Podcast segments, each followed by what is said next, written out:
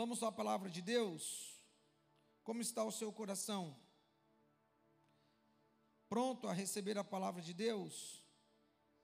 Glória a Jesus. Eu quero compartilhar com os irmãos algo que Deus tem colocado e queimado dentro de mim, e eu tenho certeza que vai, assim como tem me ajudado, te ajudar também. A mensagem de Deus, ela sempre nos fortalece, nos direciona, nos traz resposta e não será diferente. Peço que você abra sua Bíblia nesse momento, por favor, em Efésios, carta de Paulo, Efésios, aos Efésios, capítulo de número 2. Nós vamos ler aqui do verso 1 ao verso de número 5. Carta de Paulo aos Efésios, capítulo de número 2 e o versículo de número 1 ao versículo de número 5. Está sendo projetado ali. Diz assim a palavra do Senhor: Vocês estavam mortos em suas transgressões e pecados, nos quais costumavam viver, quando seguiam a presente ordem deste mundo e o príncipe do poder do ar, o espírito que agora está atuando nos que vivem na desobediência. Anteriormente, todos nós também vivíamos entre eles, satisfazendo as vontades da nossa carne, seguindo os seus desejos e pensamentos. Como os outros, éramos por natureza merecedores da ira. Todavia, Deus, que é rico em misericórdia, pelo grande amor com que nos amou, deu-nos vida com Cristo, quando ainda estávamos mortos em transgressões. Pela graça vocês são salvos. Amém. Glória a Jesus. Queridos irmãos, eu quero falar sobre indignos, porém amados por Deus. Indignos, porém amados por Deus. Esta palavra, dentre tantos propósitos e objetivo que ela tem, eu destaco aqui pelo menos três propósitos que eu encontro nesta palavra. Primeiro, nos conscientizar ou nos reconscientizar de algo que quem sabe está estacionado dentro de nós, parado.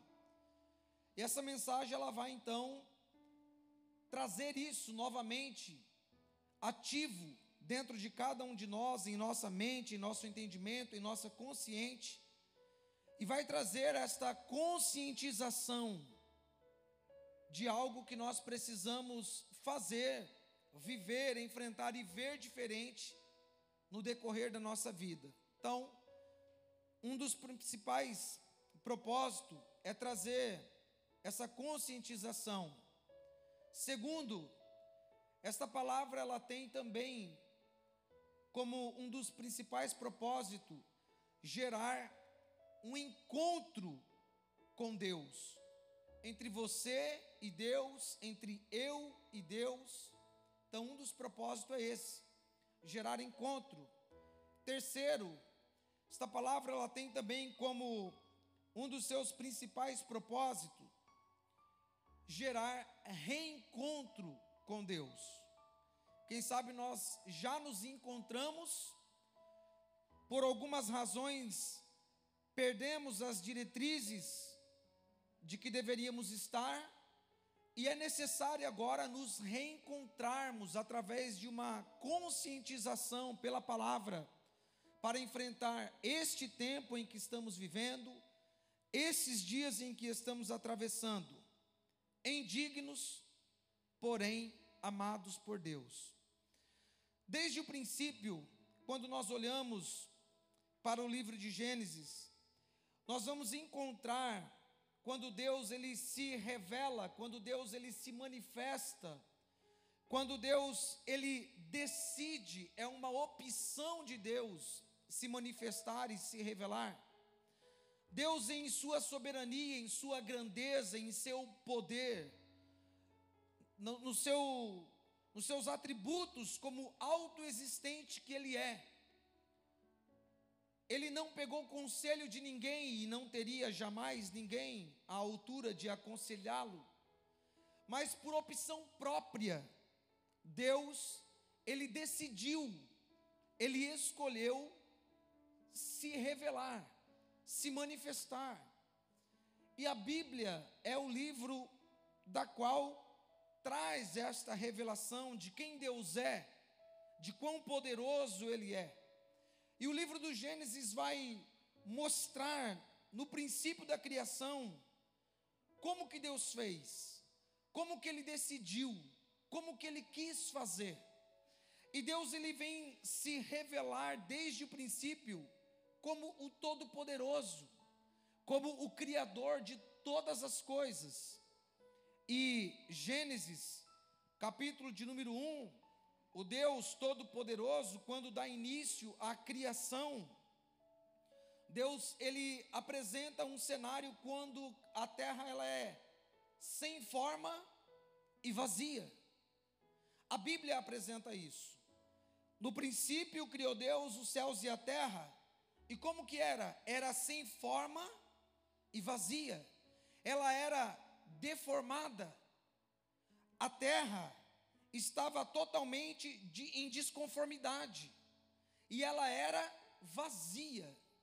Mas a Bíblia, ao apresentar e relatar o processo da criação, e a presença do Deus Todo-Poderoso, o Criador, diz que, além de ser sem forma e vazia, havia trevas neste lugar. O verso de número 3 de Gênesis 1 vai dizer: Disse Deus, olha o poder do nosso Deus, olha o poder do Criador, do Todo-Poderoso. Disse Deus: haja luz. A consequência do poder da palavra de Deus, como conhecemos, está escrito: e houve luz. Quando Deus ele chega em um ambiente, quando Deus ele se revela a este ambiente, quando Deus se manifesta como todo poderoso, criador e ele vai se revelar, esse ambiente está totalmente em trevas. Mas Deus ele se apresenta como todo poderoso criador, trazendo luz. E na experiência hoje que nós temos de vida, sabemos discernir e entender que a luz para nós é muito melhor do que as trevas. Sim ou não? Como que seria a nossa vida nas trevas? E como é a nossa vida com a luz? em todos os sentidos, espiritualmente falando e até mesmo fisicamente falando. A luz ela traz muito benefício a todos nós. E Deus, como todo poderoso criador, quando ele chega, ele tem a capacidade por opção própria, por decisão própria, em afastar, em tirar trevas e fazer gerar luz. A presença de Deus, do Todo-Poderoso, ele faz isso. A Bíblia diz que Deus ele não apenas ele traz a luz, mas ele vai trazer também um processo de mudança, porque além de substituir trevas por luz, a terra estava totalmente fora do lugar, as coisas desordenadas, e Deus começa a colocar tudo nos seus devidos lugares. E como que Deus faz isso? Ele vai mudando o cenário. A Bíblia diz em Gênesis 1 e o verso 6: Depois disse Deus: haja entre as águas um firmamento que separe águas de águas. Tudo estava em conformidade, mas com a presença do Deus Todo-Poderoso, Ele vai organizando as coisas. A presença de Deus traz luz. A presença de Deus traz a organização e ele traz o firmamento. Água fala de instabilidade, sim ou não? Por maior que seja uma embarcação, por maior que seja o navio, ele está sujeito ao balanço das ondas do mar. Por mais pesado e mais carregado que possa estar a embarcação, quando ela está no alto mar, quem dita a regra do balanço é as águas, sim ou não? Ele não consegue ficar inerte, parado, mas o navio ele pode ser um transatlântico ou cargueiro de quantos metros for, ele vai balançar, porque na água há instabilidade. Mas Deus, o Todo-Poderoso Criador, ele faz divisão entre as águas e traz o firmamento. E depois de ele separar isso, ele vai chamar parte do firmamento de terra. Você entende isso? Ele chega onde está sem forma e vazia, e ele começa preenchendo o vazio de onde está vazio. Ele traz luz para onde há trevas, ele traz estabilidade, firmamento aonde há instabilidade, porque Ele é Deus. E por que Ele fez isso, pastor Israel? Porque Ele quis, porque Ele é o Todo-Poderoso Criador. E depois de Deus começar este processo de mudança, trazendo forma à terra que está sem forma e vazia, preenchendo aquilo que está vazio, trazendo luz aonde era trevas, colocando um firmamento, uma estrutura. Deus está preparando tudo, mas a terra ainda ela é improdutiva. Há infertilidade, não há vida. Mas o Deus, o Todo-Poderoso, o Criador, ele não somente dá uma nova roupagem para a terra, ele não somente traz a luz, ele não somente está presente, ele não somente coloca tudo nos devidos lugares, mas ele vai dar ordem agora para a terra, e Deus vai dizer para a terra produzir. O que é estéril, agora começa a ter vida. Gênesis 1 e 11. Então Deus disse: cubra-se a terra de vegetação, plantas que deem semente e árvores cujos frutos produzam sementes de acordo com as suas espécies. Entende isso? Deus ele chega em um lugar que está totalmente inabitado, infrutífero, um lugar que está totalmente desprovido de tudo e de todos. E ele resolve, ele decide dar uma nova forma, ele decide preencher o vazio, ele decide estabilizar este lugar, ele decide trazer luz, e agora aquilo que é improdutivo, Deus dá uma ordem e começa a ter vida neste lugar. Esse é o nosso Deus. Ele começa a trazer vida onde vida não existe. E Deus não coloca somente vida na terra, mas Deus ele ordena também para que haja vida nas águas. E aquelas águas que eram inabitadas, elas não estão ali somente agora se movimentando, mas Deus dá uma ordem para que haja peixes de todas as suas espécies e que se reproduzam, e assim foi. E agora então tem vida introduzida nas águas, tem vida introduzida na terra, tem vida introduzida nas plantas, nas vegetações, tudo tão lindo, tudo tão extraordinário, no critério da perfeição de Deus. Eu não sei se você já parou para pensar nisso mas tente imaginar aí com a sua limitação, igual eu tenho a minha, um paraíso, um lugar extraordinário. Já parou para pensar nisso, pastor Israel? Um lugar onde tudo é 100% perfeito, aonde não há erro, não há dano, é puro. Aquela vegetação perfeita com aqueles frutos frondosos, vida em abundância e perfeição, diretamente gerado pela vontade e pelo poder do Deus Todo-Poderoso. Aquele cenário maravilhoso, aquelas águas cristalinas, indescritíveis, que mesmo que nós encontramos aí os lugares aonde quer que seja, nunca chegado ainda pelo homem, que pode estar intacto, mas mesmo assim já é um lugar depravado desde o princípio pelo pecado. Por mais lindo que possa ser, não compara-se ao Éden. Está aquele lugar maravilhoso, tudo preparado, tudo completo. Aí Deus, ele vai ter mais uma decisão.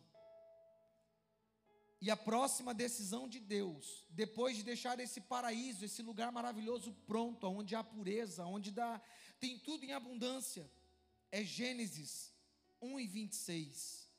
Deus decidiu, resolveu criar o ser humano. E a Bíblia diz que na expressão façamos, Pai, Filho, Espírito Santo, a Trindade está lá façamos o homem. Ele agora está dando uma forma, criando o homem, a imagem de Deus, conforme a semelhança dele mesmo. E Deus ele decidiu criar o homem. Adão não pediu para existir. Adão não pediu para ser criado, mas Deus decidiu criá-lo. Deus resolveu criar este homem. Gênesis relata que Deus faz aquele boneco de barro. Depois de pronto, Deus sopra na narina do boneco o fôlego de vida e ele torna-se alma vivente. E agora ele começa a ter um relacionamento com o próprio Criador. Reflita nisso mais uma vez. Um paraíso, um lugar extraordinário, aonde tem tudo, aonde o homem estava. Deus criou, colocou as melhores árvores, os melhores frutos, tudo o que há de melhor. E o homem, formado por Deus, a imagem e semelhança dele, também puro, naquela ocasião, santo, tão santo a ponto de ter o acesso com o próprio Deus. Deus visitava Adão no Éden, na viração do dia. Naquela ocasião, saúde perfeita. Quantos anos de vida? Eterno. Sem interrupção. Tudo perfeito. Na maior perfeição que poderia existir, porque afinal de contas, foi Deus quem fez tudo isso. Quando tudo estava muito bom, Deus fez ainda ficar excelente. Quando Deus olhou para Adão e disse: Não é bom que ele esteja só. E Deus vai lá então institui a família e coloca o profundo sono em Adão, tira uma de suas costelas e cria, gera a sua disjuntora, a sua companheira, Eva. Aí ficou melhor. Sim ou não, irmãos? Oh, glória! Olha aí o pastor Israel. Amém. Tá dando valor, hein, irmã Isabel? Aí, ó, que benção. Amém. Então Deus faz isso com Adão. Que presentão, hein? osso do meu osso, carne da minha carne. Essa sim, quem sabe ele via né, os animais lá com a companheira, agora ficou feliz. É, tudo completo, tudo maravilhoso. E Deus disse: Olha, desfrutem, administrem, multiplique-se. Amém. E estava lá aquela família, na pureza. Eles estavam desfrutando de um tempo em que quem sabe desfrutaremos na eternidade, porque nessa terra é impossível alguém desfrutar o que eles desfrutavam. Sim ou não? Um tempo que nós não temos condições, não há como descrever, não há como nós tentarmos pintar um quadro, escrever um livro, fazer um resumo, tudo que nós tentarmos de melhor ficará aquém do que era aqueles dias aquela relação com Deus, aquela relação entre Adão e Eva e Deus, e tudo o que eles viviam naquele lugar em que Deus colocou eles. o que, que eles fizeram para merecer isso? Nada. Absolutamente nada. Por que, que Deus colocou o homem e a mulher lá? Porque Deus quis. Foi uma decisão de Deus, uma escolha do Todo-Poderoso. Se revelou como Criador, começou a criar, depois de criar as coisas, Ele cria o homem, cria a mulher, colocam eles lá. Sem que eles merecessem, Deus fez tudo de melhor, em um nível que nós não conseguimos ter parâmetros para descrever. Em uma certa ocasião, Deus chega para eles e diz: Olha, vocês podem tudo, vocês têm direito de usufruir de tudo aqui. Que coisa boa. E Deus dá apenas uma diretriz, estabelece um critério. E Deus diz aqui a árvore do conhecimento do bem e do mal. Apenas essa vocês não toquem, porque no dia que vocês tocarem nessa árvore, participarem disso, vocês terão conhecimento do bem e do mal, não vai fazer bem para vocês. E eles tinham tudo, eles não precisavam de nada, eles eram completos. Mas a Bíblia diz que Adão e Eva, recebendo a visitação de Deus, sendo visitados por Deus, tendo de tudo, eles tiveram uma péssima escolha. Sim ou não? Eles tiveram uma péssima escolha, uma decisão terrível. O que, que eles decidiram?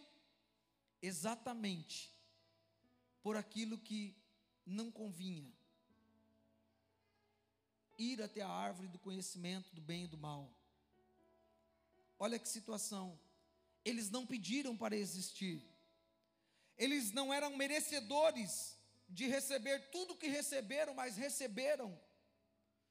Não tinha necessidade de eles quererem experimentar outra coisa, porque eles já tinham de tudo e ainda tinham a presença do Todo-Poderoso Deus, o Criador. Mas mesmo assim, Deus não privou, não limitou o homem na sua criação como os anjos. Os anjos, Deus estabeleceu nos anjos um critério, e para o homem outro. Deus dotou o homem de capacidade de escolha. Deus não colocou uma coleira em Adão e Eva para que eles não alcançassem a árvore do bem e do mal, mas Deus deixou eles livres. E nessa liberdade, mesmo sendo puros, mesmo sendo santo, porque antes de eles caírem, eles eram ou não eram puros? Eles eram ou não eram santos? Havia pecado em Adão e Eva antes da queda? Absolutamente não. E nesta condição de pureza, eles tomaram uma atitude terrível. Foram até a árvore e praticaram o que não deveria praticar. E agora, é o que a teologia chama da depravação total. Naquela ocasião foi introduzido o pecado, eles erraram o alvo. Naquele momento, Adão e Eva traíram o Criador. Sim ou não? Naquele momento, eles desonraram o Criador. Sim ou não? Eles fizeram isso, traíram a confiança de Deus, traíram a bondade de Deus, traíram o amor de Deus. Eles não foram leais a Deus e foram lá consumir do que não deveria. Naquele instante, os olhos deles se abriram eles caíram em si, viram a nudez um do outro, ficaram envergonhados, e quando Deus vem na, na viração do dia, Adão, Adão, onde estás? Eles, agora com a consciência do pecado, eles se escondem de Deus, ou tentam esconder-se de Deus. eles fogem do Criador, do Todo-Poderoso, por uma atitude que eles tomaram, quem sabe desnecessária, mas tomaram. E agora, eles traem a Deus, e eles estão numa condição, sabe do que? De indigno. O que, que é indigno? Não merecedor. Trair Deus dessa forma, eles são merecedores do amor de Deus. Fazer o que eles fizeram com Deus, indigno significa não merecedor, mal, desprezível, alguém que desonra. Foi tudo o que eles fizeram com Deus. E agora, o que, que Deus vai fazer? Deus ele vai estabelecer a, su, a sua misericórdia. Deus não exerce o juízo. Porque se Deus estabelecesse o juízo sobre Adão e sobre Eva, eles seriam aniquilados, excluídos naquele exato momento. Porque a justiça de Deus é dar a cada um o que esse um merece. Romanos diz que 6 e 23, que o salário do pecado é a morte. O que que Adão e Eva merecia? Serem mortos. Então, se Deus fosse estabelecer justiça, Deus mataria Adão e mataria Eva. Deus iria destruir aquele casal, aquela família, porque Deus é justo, santo e se ele estabelece a justiça naquele momento, ele aniquila Adão, Eva, e quem sabe cria outro. Mas eu vejo o amor de Deus e a misericórdia de Deus desde o início. Porque o que, que é a misericórdia? A misericórdia é você emitir uma sentença, mas você amenizar ela. Eles eram dignos de morte, mas Deus estabelecendo a misericórdia, ao invés de matar Adão e Eva, Deus, ele teve misericórdia, preservando a vida, mas tirou-os do jardim. É assim que Deus aplica a sua justiça e misericórdia a nós. Ele não nos mata, mas ele nos tira do ambiente, ele tirou ele daquele ambiente, protegeu, colocou querubins que guardam o jardim, para eles não ter acesso à árvore da vida, removeu daqueles lugares, colocou ali a punição sobre a mulher, multiplicar dor de parto, a serpente rastejar todos os dias e comer pó, o homem do suor do teu rosto obterá o teu pão, a terra produzir espinhos e abrolhos. Aí nós começamos a ficar limitado na carne, os anos de vida se limitou-se, o pecado introduziu e causou uma bagunça terrível no mundo. Nunca mais foi igual, nunca mais, porque o homem decidiu trair a Deus, o homem decidiu ser desleal com Deus, o homem decidiu ser mal. Aí Paulo diz em Romanos 3 e 23: Porque todos pecaram e destituídos estão da glória de Deus, é no pecado original. A partir de então, todos nós nascemos, mas nós já nascemos em uma geração, nós já nascemos de pessoas contaminadas com a depravação lá do início da queda. Não tem como nós nascer no estados de puro, como Adão e Eva antes da queda foi comprometido todas as demais gerações pelo pecado. O pecado entrou no mundo. E agora todos pecaram e destituídos estão da glória de Deus. Ninguém é visto agora diante de Deus como digno, porque o pecado ele foi introduzido. Por esta razão, Isaías 59, 2 disse: que os nossos pecados causa divisão entre nós e Deus. Qual é a condição do homem e da mulher? Mas as suas maldades, tem tradução que diz o pecado, separam vocês dos vossos Deus, e os seus pecados esconderam de vocês o rosto dele. e por isso ele não os ouvirá. A condição que o pecado faz sentencia o pecador à morte. O salário do pecado, a recompensa é morte. O que mais que o pecado faz? Ele separa de Deus. Então, essa é a condição do homem, da mulher, condenado à morte, separado de Deus. Todo ser humano está assim. Mas morrer nessa condição é prejuízo, sim ou não? Morrer na condição de pecador, de pecadora, é sentença de perdição eterna. E agora, qual é a solução para os indignos pecadores? Aonde está a saída para um indigno pecador? Como resolver essa questão? Nós somos o que? Merecedores da ira de Deus. O que é que nós lemos aqui nessa noite? O que que Paulo estava dizendo para os irmãos de Éfesos? Vocês estavam mortos em suas transgressões e pecados. Por que que Paulo fala isso? Porque de fato é real. Quando alguém está distante de Deus, de Cristo, está no pecado, na transgressão, essa pessoa ela está sentenciada à morte. Então Paulo vai dizer: vocês estavam mortos em vossas transgressões e pecados, nos quais costumavam viver quando seguiam o presente ordem deste mundo e o príncipe do poder do ar, o espírito que agora atua nos que vivem na desobediência.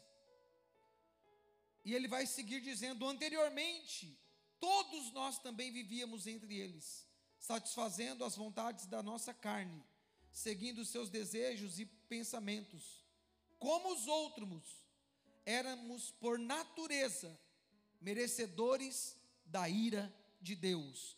O que, que nós merecemos? A ira de Deus. Mas o verso de número 4 existe algo extraordinário, a solução. Todavia, Deus, parte da onde a decisão? De Deus. A solução está em Deus, que é o que? Rico em o que? Em justiça, em acusação. Deus que é rico em punição, Deus que é rico em misericórdia, ou seja, trocar sentença. Deus que é rico em inverter sentença. Ele olha para o pecador e diz: tem que matar. Mas aí ele vai lá e suaviza essa sentença. Ele é rico em misericórdia pelo grande amor. Esse grande amor leva-nos à mesma expressão de João 3,16. Porque Deus amou o mundo, e aí o escritor ele não acha uma definição, ele não encontra uma palavra, ele não encontra uma expressão não tem como a mente limitada humana entender a graça, o amor, a misericórdia de Deus.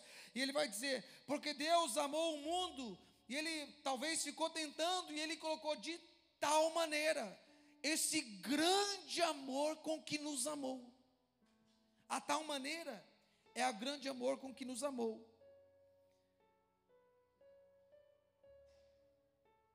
Todavia, Deus que é rico em misericórdia, pelo grande amor com que nos amou, o que, que ele fez no verso 5?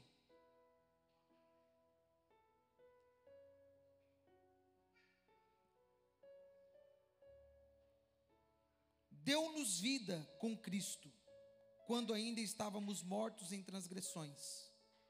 O que, que ele faz conosco? Quando é que ele nos deu vidas? Quando nós estávamos mortos em transgressões. Você compreende que você é indigno? Você compreende que nós somos indignos? Mas que a decisão da solução para o indigno pecador partiu de Deus. E essa decisão é quando nós estávamos em transgressões, em pecado. Foi Deus que decidiu e Ele deu vida a partir de quem?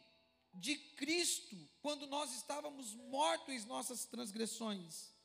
E Paulo diz: pela graça vocês são salvos.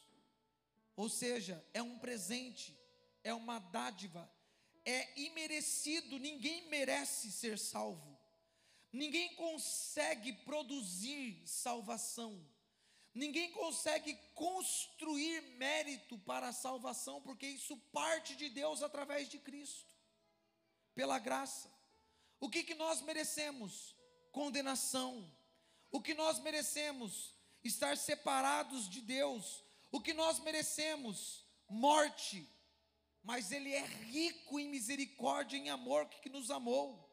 E Ele oferece o próprio Filho.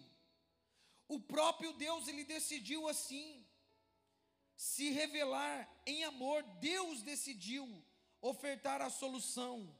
Deus, ele decidiu escolher a solução para a nossa vida de miserável, pobre, pecador.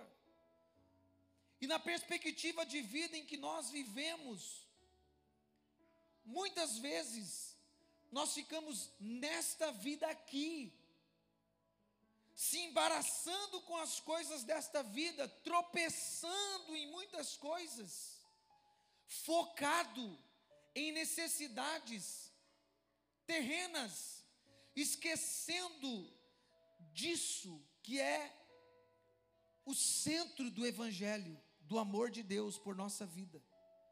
Nós ficamos na vida terrena focada em problemas que ocorrem nessa vida em acidente de percursos que ocorrem nessa vida, em tribulações e angústias que fazem parte dessa vida, e nós reivindicamos a Deus, apontamos para Deus, questionamos em alguns momentos Deus, podemos fazer isso, somos humanos, somos falhos, mas resumimos o nosso relacionamento com Deus como que se algumas coisas precisam dar certo nesta vida sendo que quem decidiu tudo desde o início por nós foi Ele.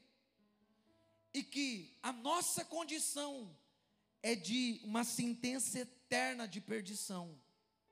Mas Efésios 1 e 4, a Bíblia diz: Porque Deus nos escolheu nele antes da criação do mundo. Você pode entender isso? porque Deus nos escolheu nele antes da criação do mundo para sermos santos e irrepreensível em Sua presença.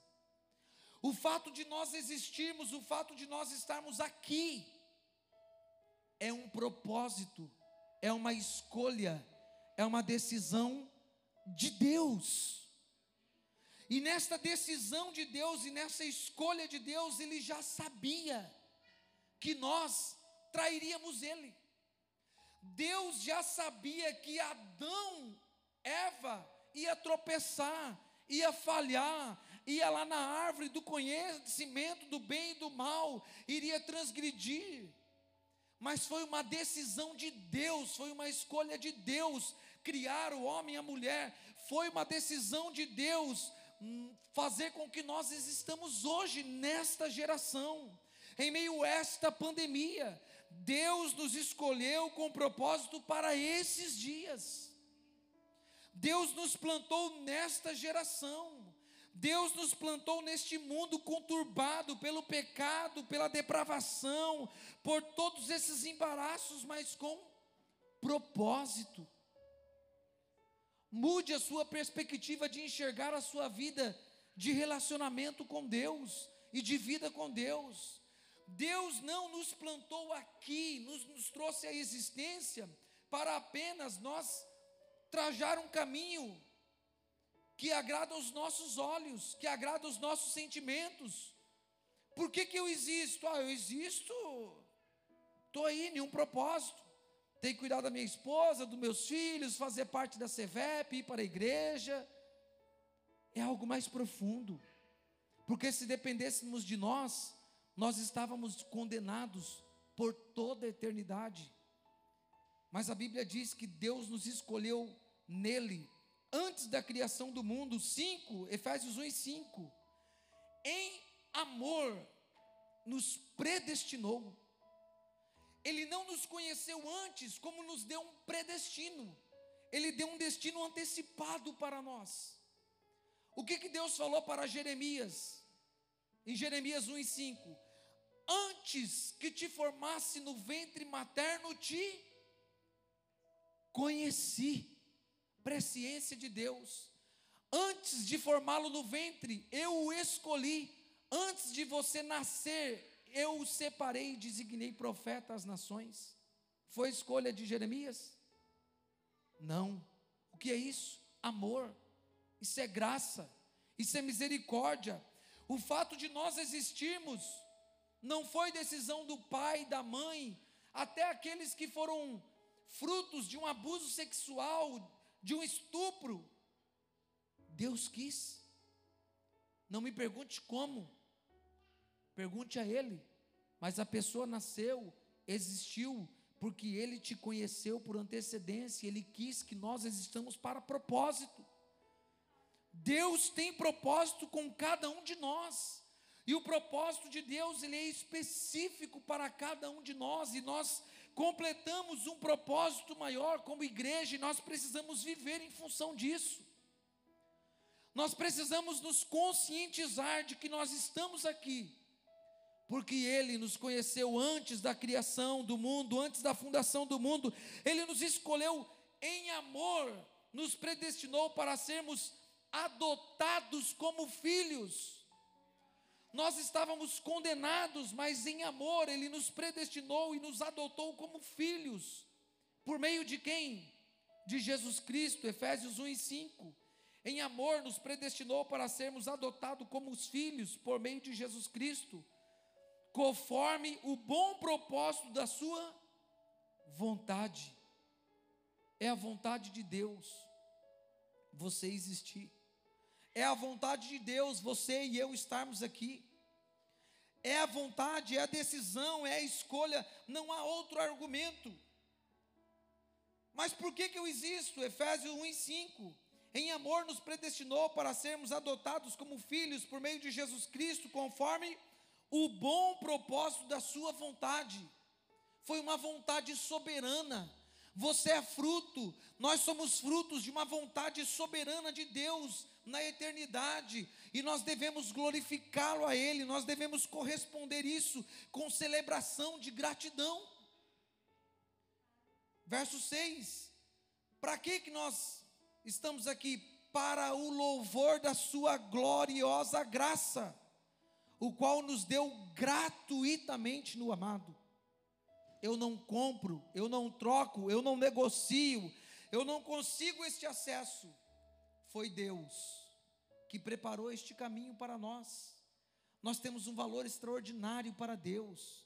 Você e eu, nós somos alguém indignos por natureza, porém amados por Deus para cumprir propósito.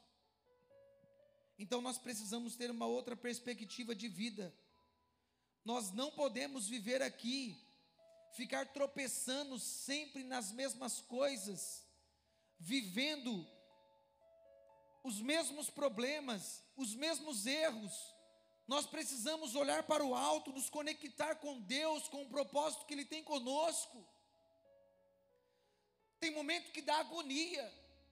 Parece que a Bíblia é um conto de fada Parece que alguns princípios são inválidos.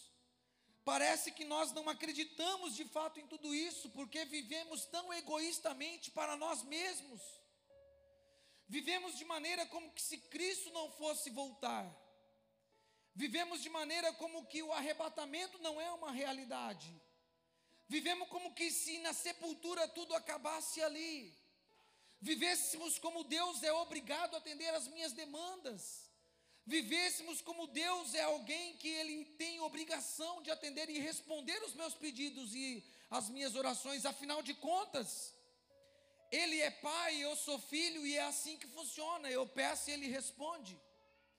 Eu cumpro o princípio e Deus está atrelado obrigatoriamente a fazer como eu penso ou como eu entendi. Mas eu aprendi assim. Quem sabe eu aprendi errado, você aprendeu errado. Quem sabe nós estamos redondamente enganados enquanto ao propósito de Deus para a nossa vida. Quem dita as regras e os planos é Deus. Quem estabeleceu o propósito da substituição para nos salvar foi Deus. Qual foi a solução? A solução era ter alguém à altura do nosso da exigência da justiça de Deus para o nosso pecado. O homem tentou. Como que o homem tentou desde o Antigo Testamento com o propósito de apontar para o sacrifício perfeito? Mas desde a lei da antiga aliança, o homem tentou se aproximar com Deus, através da religião, através da, da cerimônia, da oferta, do sacrifício de animais, o homem foi tentando. Mas todas as tentativas, por melhor que fossem ou mais bem sucedida, cobria o pecado, mas não atingia o nível de satisfação do Deus Todo-Poderoso, porque Ele é perfeito, Ele é santo, Ele é puro. Eles tentaram pegar os melhores, vamos pensar naquele sacerdote, naquele povo santo, não naqueles que levavam coxo, manco e aleijado. Aqueles que levavam o melhor, Miro, aqueles que pegavam aquele animal puro e davam além do que era necessário.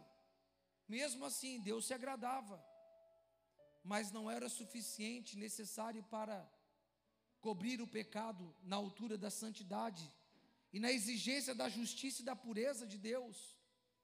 Mas o próprio Deus, ele resolveu isso para nós. O Antigo Testamento, eles tentaram diversas formas. Olha o que diz Romanos, capítulo 8, e o verso de número 3. Romanos, capítulo 8, e o verso de número 3. Porque aquilo que a lei fora incapaz de fazer por estar enfraquecida pela carne, o que, que a lei foi incapaz de fazer? A lei, ela foi incapaz de cobrir os nossos pecados diante de Deus. Eles até tentaram, porque aquilo que a lei fora incapaz de fazer, por estar enfraquecida pela carne, Deus o fez. Quem fez? Como? Enviando o seu próprio filho, a semelhança do homem pecador, como oferta pelo pecado, e assim condenou o pecado na na carne de quem? Do seu próprio filho Jesus. Por quê? Porque o cordeiro teria que ser puro, santo, eficaz, na altura da exigência da santidade da soberania de Deus e da perfeição que Ele é. Filipenses 2 e 5. Ali tem a doutrina do auto esvaziamento de Deus, a kenosis chamado na teologia. E lá vai descrever como é que foi isso. E nós conhecemos. Quando o filho ele decide seja a atitude de vocês a mesma de Cristo Jesus. O seguinte, que embora sendo Deus, não considerou que o ser igual a Deus era algo o que devia apegar-se. Veja só, Cristo, ele não se apegou em continuar como estava. O próximo irmãozinho, por gentileza. Mas esvaziou-se a si mesmo Preste atenção. Neste momento aqui, pense em um tribunal. Um tribunal. E nós estamos diante de um tribunal de julgamento. Nós somos réus, condenados, sentenciados à morte, morte pelo pecado. Se Deus olhar no tribunal e dissesse para nós assim: quem que é justo aqui? Quem de nós ousaria levantar as mãos e dizer, eu sou justo? Algum de nós levantaríamos? Ou se melhorar a pergunta, dizer, quem que não peca aqui? Quem não é que quem não tem nenhum pecado? Alguém nesse tribunal ousaria levantar a mão e dizer: Eu não tenho nenhum pecado? Ninguém de nós.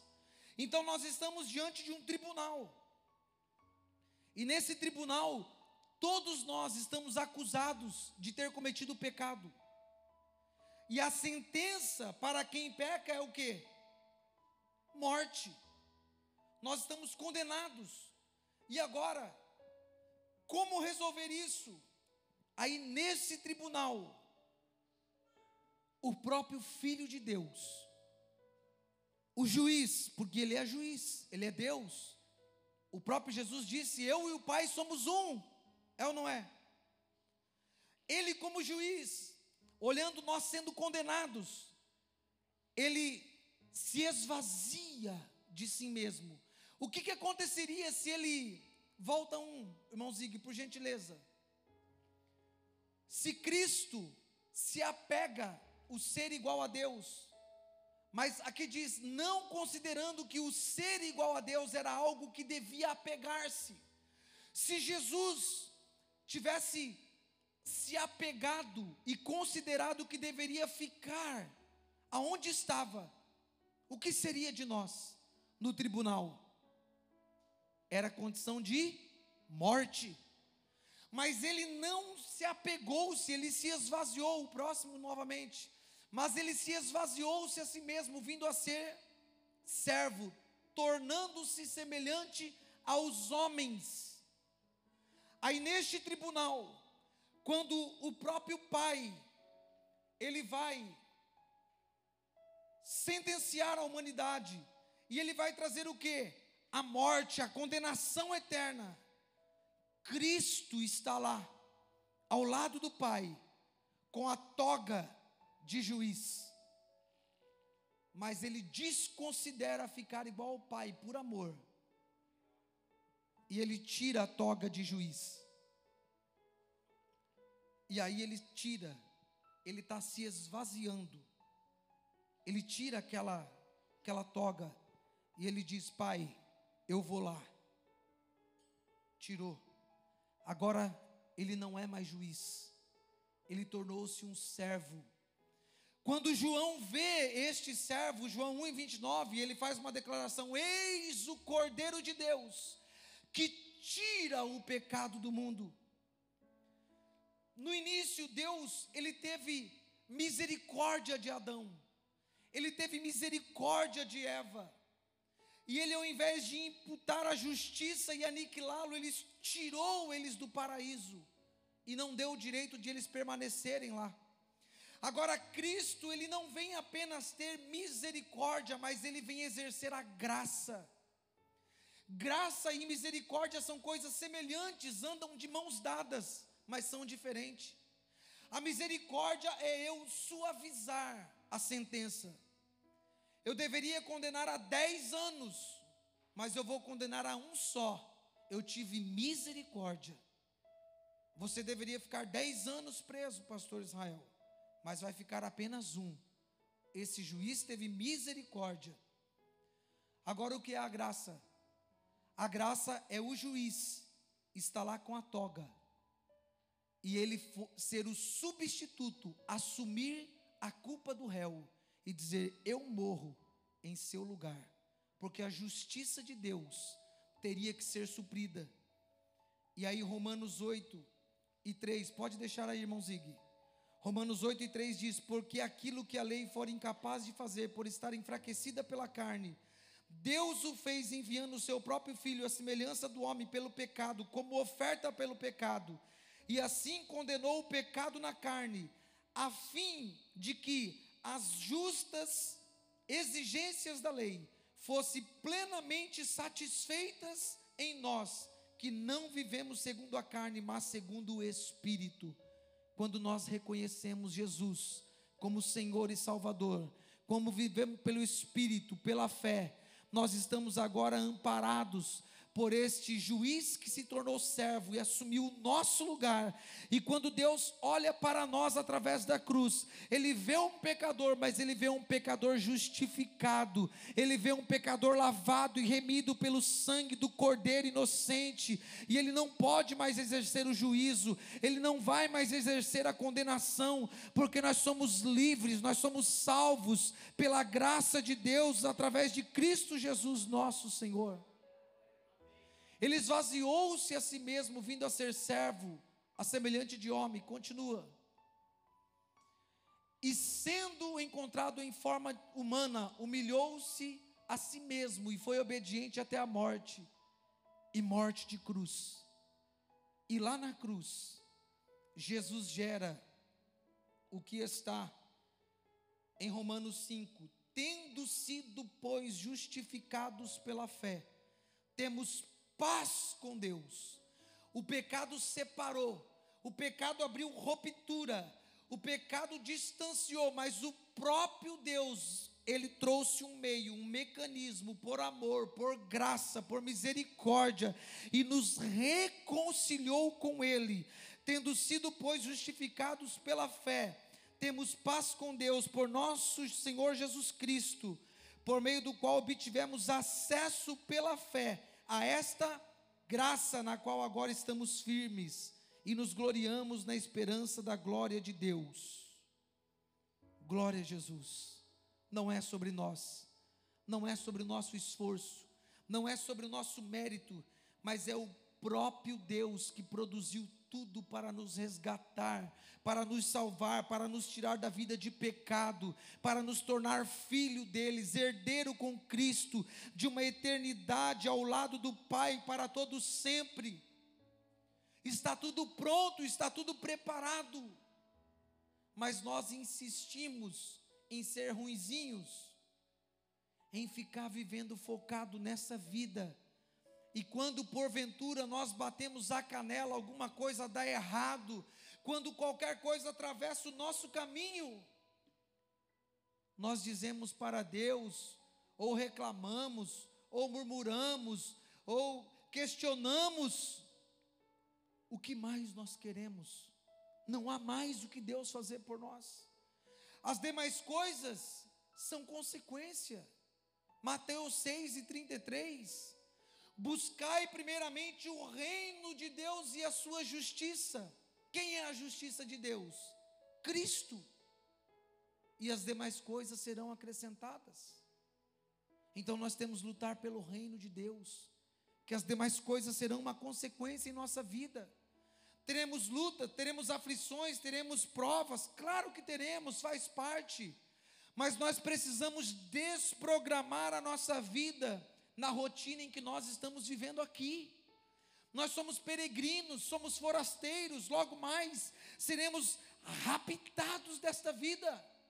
Seremos levados para as mansões celestiais, para onde nós somos programados para viver toda a eternidade. Não somos daqui. Aqui é passagem apenas. Passe com qualidade de vida, com relacionamento com o seu Criador. Sabe por que nos entristecemos? Sabe por que tem momentos que algumas pessoas não fluem, não vivem, não se alegram? Porque se deslocam do propósito. Porque vivemos egoístamente, egoístamente. Vivemos para nós mesmos. Não buscamos querer saber o que é que Deus tem para nós e através de nós não nos submetemos, porque agora nós somos salvos pela graça. E agora eu vou corresponder a isso como? Porque eu sou salvo, eu me aproximo do meu amado, porque eu sou salvo, eu vou buscar a face dele, porque eu sou salvo, eu vou cumprir com o que ele estabeleceu, ide por todo mundo, pregai o evangelho a toda criatura, ide, fazei discípulos de todas as nações, batizando em nome do Pai, do Filho e do Espírito Santo, ide, fazei. Não foste vós que escolhestes a mim, mas eu os que escolhi a vós para que vades de fruto e vosso fruto permaneça. Nós só vamos nos encontrar, nos refazer, nós só vamos nos satisfazer se nós vivermos para corresponder o amor de Deus. Irmãos, o cristão não presta para este mundo se não for para corresponder o amor de Deus. Não há valor em viver aqui para nós mesmos. Não tem como preencher a nossa vida, o nosso vazio. Não tem como se encontrar nessa vida se nós não vivermos para Deus e para Cristo. Preenche, pastor Israel. Não preenche. Pode tentar troca de carro, troca de casa, troca de emprego, troca de tudo. Nada vai adiantar. Quantos que trocam, sai, vai volta. Pode trocar de denominação, de igreja, não vai adiantar se você não se encontrar com Deus verdadeiramente para um propósito e reconhecer Cristo como único e suficiente Senhor e Salvador. Senhor é o que? Aquele que governa, aquele que dá a diretriz. Mas nós queremos o Salvador, queremos a salvação, mas queremos ser o Senhor da nossa vida. Não, com Deus não funciona, é do jeito dele, e não tem nada melhor do que fazer a vontade dele, não tem nada mais saboroso do que cumprir o propósito de Deus. Tem pessoas que estão perdidas desnecessariamente, perdida que eu digo no sentido no sentido da vida. Sabe o que falta? Um reencontro com Deus. O crente só vai funcionar bem se ele estiver aos pés da cruz. O cristão ele só vai estar feliz não é quando a conta estiver cheia de dinheiro não. É bom, faz parte, ajuda, claro, contribui, mas não vai mudar a sua vida. Tem pessoas ricas, milionárias, cristãs, eu estou falando, não estou falando de lá da fora, não, que não são felizes.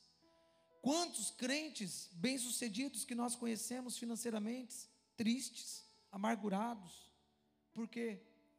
Porque querem viver conforme o sistema deste mundo, não no pecado, não é isso. Talvez o problema da nossa geração, ou parte dela, da geração dos cristãos, não são os pecados e desvios de comportamentos que estão sendo cometidos, mas é a omissão daquilo que deveria estar sendo feito. Talvez o nosso erro não era, nós não estamos defraudando, eu não, mas eu não estou na prostituição, eu não estou no adultério, eu não estou bebendo, eu não estou fazendo isso ou aquilo. Não estou mas também não estou buscando a Cristo como deveria, eu não estou resplandecendo a Cristo, eu não estou cumprindo com o ID como deveria, eu não estou amando o próximo como deveria, eu não estou correspondendo, porque eu sou indigno, porém amado por Deus. Deus nos amou primeiro, para que eu ame também. E se nós olharmos para a palavra de Deus, quantas condicionais existem? é entrelaçado de condicionais. Perdoa as nossas dívidas, assim como nós perdoamos a quem nos tem ofendido. Olha a oração do Pai Nosso. Eu vou perdoar, pedir perdão porque eu perdoo também. Aí nós vivemos sem perdoar e queremos ser perdoado. Nós vivemos sem amar querendo ser amado. Nós vivemos sem ajudar querendo ser ajudado. Nós vivemos sem mudar, querendo mudar as pessoas. Nós queremos que as pessoas mudem, sem que nós mudamos. Nós queremos ver nas pessoas aquilo que não há em nós. Há uma inconsistência, há uma incoerência em nós mesmos. E nós merecíamos morte, nós merecíamos condenação, mas Ele nos amou primeiro. Tudo nessa vida é secundário. Porque tudo passa. E se hoje fosse o dia de nós partirmos para estar com o Senhor, qual a recompensa que levaríamos daqui? Fala sério. Qual nível de satisfação vocês têm eu confesso que eu estaria frustrado se hoje fosse o dia de eu partir. Partiria frustrado. Eu chegaria na presença de Deus e eu diria para Deus: Deus, eu estou frustrado, porque eu não correspondi a tanto amor, a tanta graça, a tanta bondade. Eu não criei, eu não acreditei nós queremos que o evangelho, que o relacionamento com Deus seja muito superficial. Nós queremos exigir muitas provas para Deus desnecessária. Nós queremos ter um relacionamento com Deus muito de meio infantil, de mimimi. É coisa nossa humana, é uma limitação humana, mas nós queremos muitas respostas. Se Deus quisesse, Deus mostrasse, Deus falasse, irmão, se Ele não quisesse, Ele não permitia nós existirmos. Se Deus não quisesse, se Ele não tivesse um propósito, se Ele não tivesse um plano conosco, nós não teríamos existido, nós não estávamos aqui. Mas se nós estamos aqui nesta noite, é porque Ele quis, é porque Ele te aceitou, Ele me aceitou, Ele tem um plano glorioso conosco, Ele nos perdoou, escreveu o nosso nome no livro da vida, enviou o Espírito Santo Consolador, nos potencializou a pregar o Evangelho, e Ele disse: Estes sinais seguirão aos que crerem, em meu nome expulsarão demônio, imporão as mãos do enfermo e os curarão, falarão novas línguas, e glória a Deus por isso. E aonde está esse exército? Aí nós estamos só pedindo: Deus, me ajuda, abre uma porta, dá uma resposta, cura não sei quem, faz isso para mim. Ele já fez tudo. É porque nós estamos na contramão do propósito estabelecido. É muito pedido de resposta desnecessário. Ah, se eu fosse Deus, eu ia ficar muito bravo comigo mesmo. Porque tem hora que eu olho e falo, Deus, olha, abandona muitas orações que eu fiz. Que tempo perdido. Que oração infantil é essa? Que vida cristã medíocre é essa? Estou falando de mim. E eu estaria diante de Deus hoje frustrado. Eu tenho falado para minha esposa, nós estamos concluindo uma construção ali em casa, e algumas vezes, olha como que a gente, estou falando de nós, experiência prática, real hoje, nós dávamos uma, uma resposta, uma desculpa, que era para uma renda extra, para alugar tal. Faz quatro anos que eu construí a parte de cima, a parte de baixo estava apta a alugar, uma casa que era com dois quartos e tal. Aluguei, acho que por um ano, e ficou três desocupada. Olha que desculpa esfarrapada. Não me faz falta, irmãos. A gente arruma desculpa para tudo. Aí eu estou terminando ali, mas eu estou terminando e estou feliz de um lado, vejo a alegria da minha família. Mas para mim, não vale nada aquilo ali eu tenho um propósito que eu preciso cumprir. E eu olho para aquilo ali, não me enche, não me satisfaz, não me. Eu estou numa maravilhosa empresa, Deus tem dado de tudo para nós, Deus tem suprido. Eu tenho feito. O Flávio trabalha na empresa, sabe quão maravilhosa é. Tem meu irmão que trabalha. Chega diante de situações que eu fiz uma, uma venda agora, vai ser em duas etapas passa de um milhão de reais, foi um milhão e cinquenta e quatro mil reais, dá uma, uma comissão muito expressiva. Mas irmãos, tem hora que eu fico igual louco no carro e eu choro, porque eu falo para Deus: Deus, isso não me completa. Eu não estou nem aí, não me importa, e dá uma loucura. Tem hora que eu até compartilho algumas coisas com o Flávio. E aí a gente conversa, mas essas coisas não me preenchem. Eu não consigo ver valor nisso.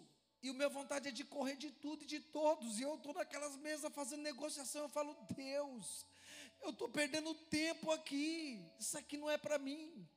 Mas Deus é misericordioso. Deus tem me feito ser bem sucedido na área comercial, como eu sempre atuei. Mas não me preenche. Eu não quero propósito. A gente tem que mergulhar no propósito de Deus. Nós não somos daqui, irmãos. Deus ele vai nos abençoar é consequência. Eu não pedi para Deus o que eu estou tendo, mas é consequência de eu querer um propósito. Você busca o reino, demais coisas ele acrescenta. Eu estou vivendo acréscimo, eu não estou vivendo pedido. Eu não pedi, mas Ele acrescentou. E isso não toma o lugar dele em minha vida, pelo contrário, quanto mais Ele dá, mais distante eu quero ficar.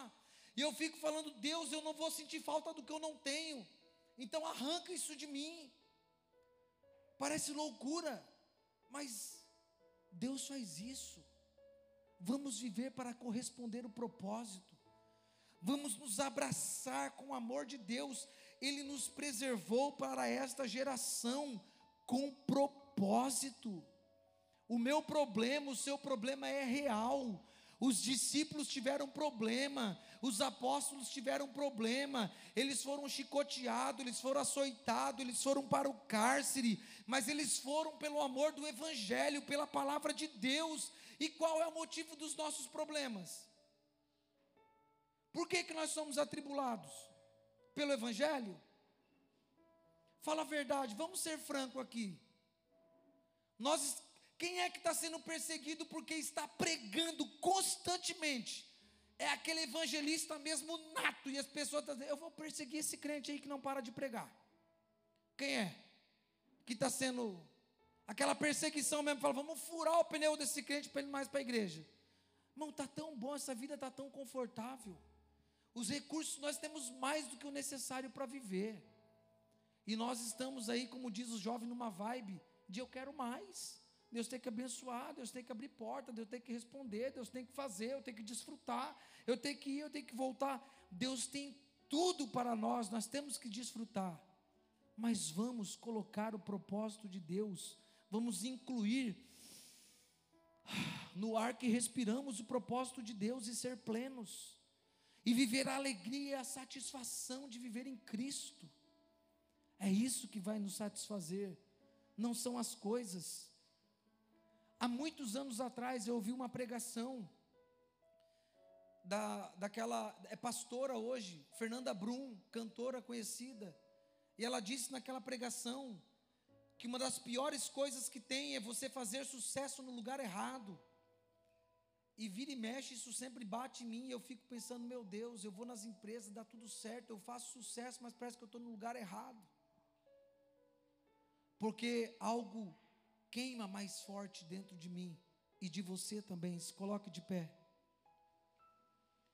Indignos, porém amados por Deus. Deus nos amou primeiro. Deus nos escolheu com propósito para este tempo, para esta geração, para este momento, para nós glorificarmos a Deus se hoje fosse o último dia, eu chegaria frustrado.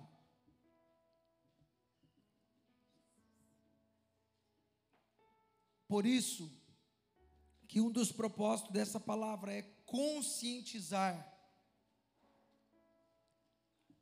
é nos levar ao encontro, ao reencontro com Deus, porque nós precisamos nós precisamos de ser confrontados pela palavra. Nós precisamos de tomar algumas atitudes extremas, que os resultados serão extremos. Quem sabe é hora de nós voltarmos a ser taxados de fanáticos, de extremistas, em prol do reino de Deus. Quem sabe está na hora de nós renunciarmos mais a nós mesmos para poder atender o propósito do chamado de Deus. E sabe esse vaziozão aí dentro? Ele vai ser preenchido. Sabe esse incômodo, esse desconforto que nós projetamos em algumas coisas? Ele vai ser preenchido. Vamos adorar ao Senhor e já vamos orar nesse instante. Curve a sua cabeça.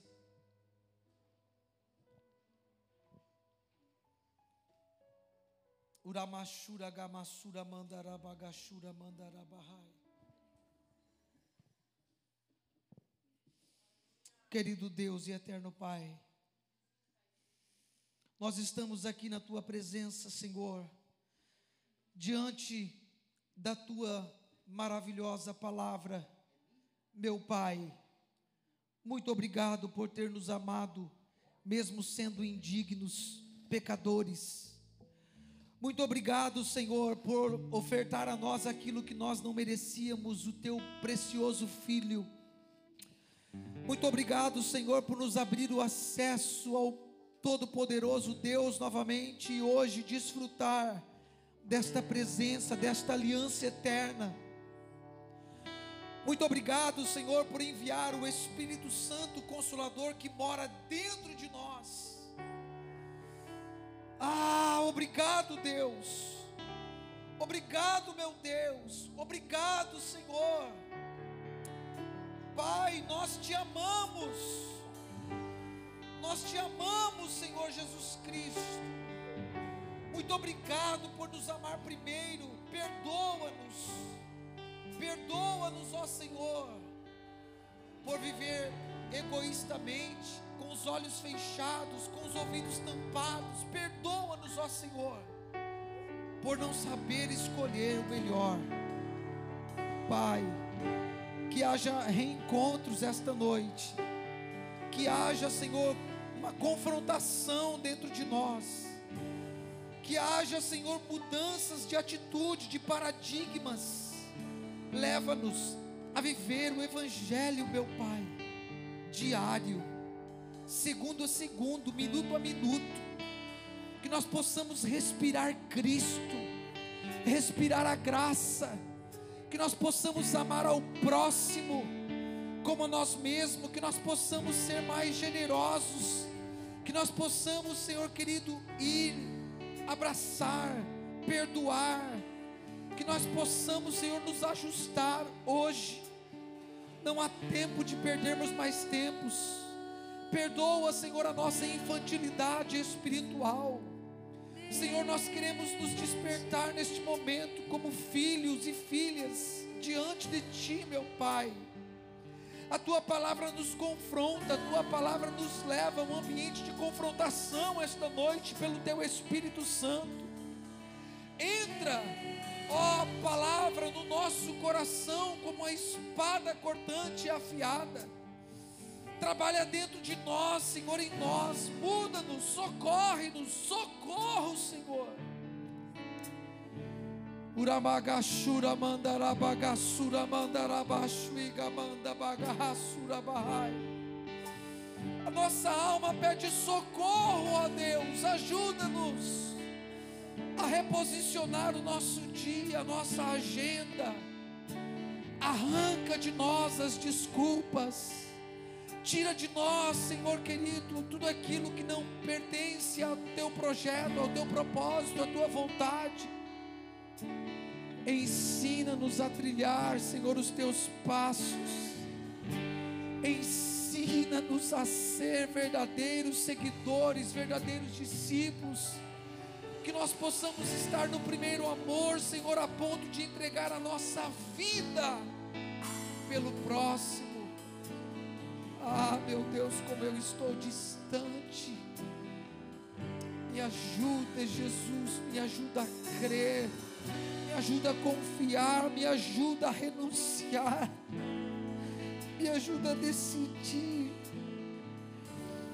Me ajuda, Senhor, nos ajuda. Urabagashura mandarabagassura mandarabashura mandarabagahai. Nabagashura mandarabagashura mandagabassura mandarabagahai.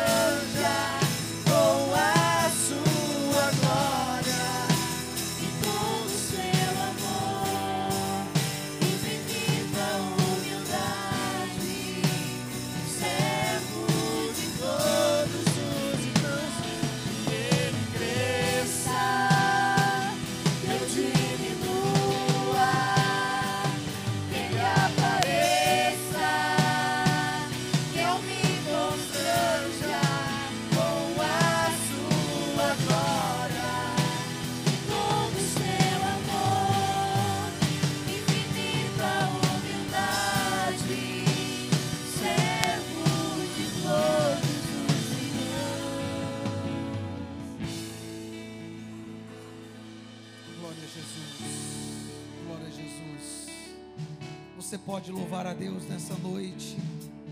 Você é um potencial de Deus na terra. Você é um potencial de Deus na terra. Saiba disso. Mude como eu tenho escolhido mudar. E Deus vai nos usar grandiosamente todos os dias, em todos os lugares. Senhor Jesus, nós te agradecemos, Pai, por esta noite em tua presença. Nós celebramos, Senhor, a tua santidade, a sua grandeza, o teu poder. Nós celebramos, Senhor, a tua escolha sobre nós. Nós celebramos, Senhor, a tua santidade, nós celebramos, Pai, a tua palavra, nós celebramos os teus conselhos, nós celebramos, Senhor querido, aquilo que o Senhor tem plantado e gerado dentro de nós por tua palavra.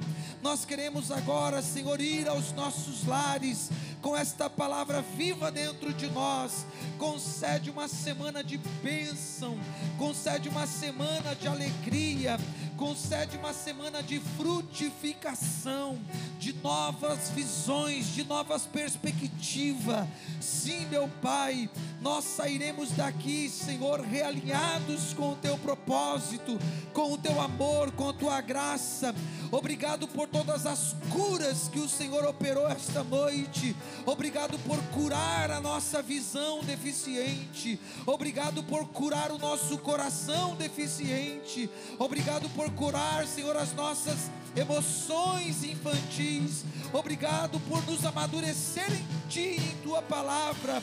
Tudo nós te agradecemos. Senhor, livra o teu povo, o teu exército. E se o Senhor não voltar nas próximas atividades, estaremos aqui juntos para a honra e glória do teu nome. Assim nos despedimos em nome de Jesus. Amém. Vai em paz. Cumprimente o seu irmão.